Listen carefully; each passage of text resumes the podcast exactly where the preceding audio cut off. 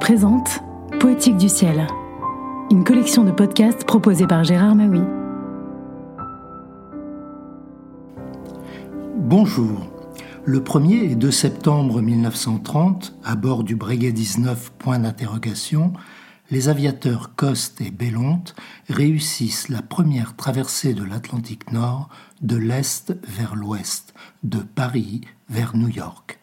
Dans un récit signé Coste et Bellonte, mais écrit à chaud par Coste, le pilote raconte la traversée victorieuse. Paris-New York de Coste et Bellonte a été publié aux éditions de la Nouvelle Revue Critique en septembre 1930. Bloqué sur mon siège, pour ainsi dire contraint à ne point lever les pieds du palonnier, il me semblait, en arrivant près de Portland, situé au sud du fleuve Kennebec, que mes jambes étaient séparées du corps et que les pressions sur le gouvernail de direction s'opéraient non pas par réflexe, mais automatiquement, comme si le point d'interrogation était équipé d'une installation de pilotage télémécanique. Bellonte, dans son habitacle, pouvait se dégourdir les jambes. D'ailleurs, il était obligé de se mettre à genoux sur le fond de la carlingue pour se servir du navigraphe qui permet d'évaluer la dérive. Portsmouth était laissé à notre gauche. Nous abordions le Massachusetts. Vers le sud-est se trouvait Boston, dont nous distinguions au loin les constructions.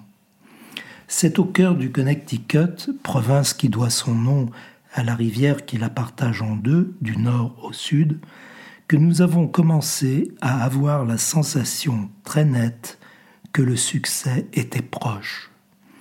Ce succès, nous l'escomptions dès que nous eûmes dépassé la France, que nous avons survolée à pleine charge, dans les restes d'une brume relativement basse et opaque. Quand l'avion commence à s'alléger, il devient plus maniable, il se meut plus aisément et peut prendre de l'altitude, cependant que le moteur peine moins, n'ayant plus à tourner à son régime maximum.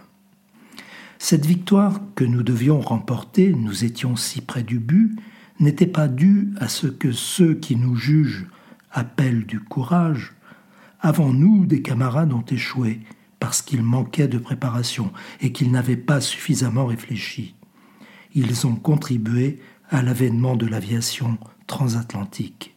En étudiant les causes possibles de leurs échecs, nous avons recueilli des enseignements précieux dont nous avons su profiter. Ce n'est pas tant le vol en lui-même qui compte, ce sont les préparatifs de ce vol qui sont essentiels. N'importe quel pilote confirmé peut prendre un avion et tenter de traverser l'Atlantique. Plus que jamais, en approchant de New Haven, situé au sud du Connecticut, où nous avons trouvé les deux premiers avions venus à notre rencontre, je fus convaincu que ce sont les préparatifs qui déterminent le succès ou la défaite. Ce n'était plus le moment de penser à quoi nous devions notre réussite. Nous étions trop près du but. Les deux avions américains s'efforçaient de nous rejoindre. Notre vitesse était trop élevée pour qu'ils puissent nous escorter. Je réduisis les gaz pour que nous ayons le plaisir de saluer ceux qui avaient eu la gentillesse de venir nous chercher. Je tirai sur la manette de commande des carburateurs et le chant du moteur se haussa d'un ton. Nous avons lâché notre petite escorte. Nous ne pouvions pas ne pas atteindre Curtisfield. Les réservoirs contenaient encore 450 litres d'essence. En descendant vers la terre, des traces de la violente pluie d'orage tombée quelques heures auparavant donnaient l'impression d'un terrain marécageux le ciel était encore chargé de nuages. Sans hâte, nous nous sommes rapprochés de Curtisfield, que nous avons contemplé. Les efforts déployés pendant 37 heures de vol étaient oubliés. Nous avions beaucoup plus l'impression de sortir d'une torpeur que d'achever une randonnée de 6500 km, dont près de 4000 au-dessus de l'eau un nombre invraisemblable d'automobiles étaient rangés sur le bord des routes et dans les parcs qui pouvaient être de fortune. L'aérodrome était entouré d'une large ceinture noire. C'était l'aimable foule qui était venu nous recevoir. Le point d'interrogation a fait trois fois le tour du terrain à une altitude plus basse chaque fois. Après avoir reconnu le sens de l'atterrissage, j'amenai notre avion sur le sol américain.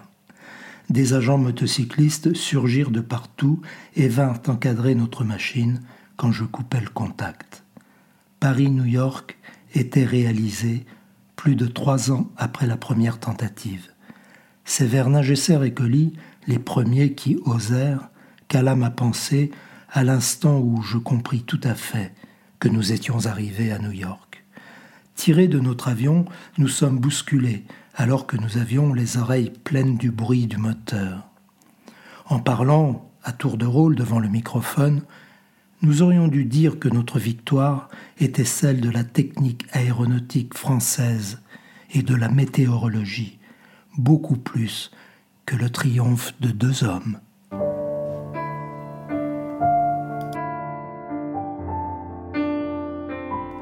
À bientôt pour de prochaines lectures.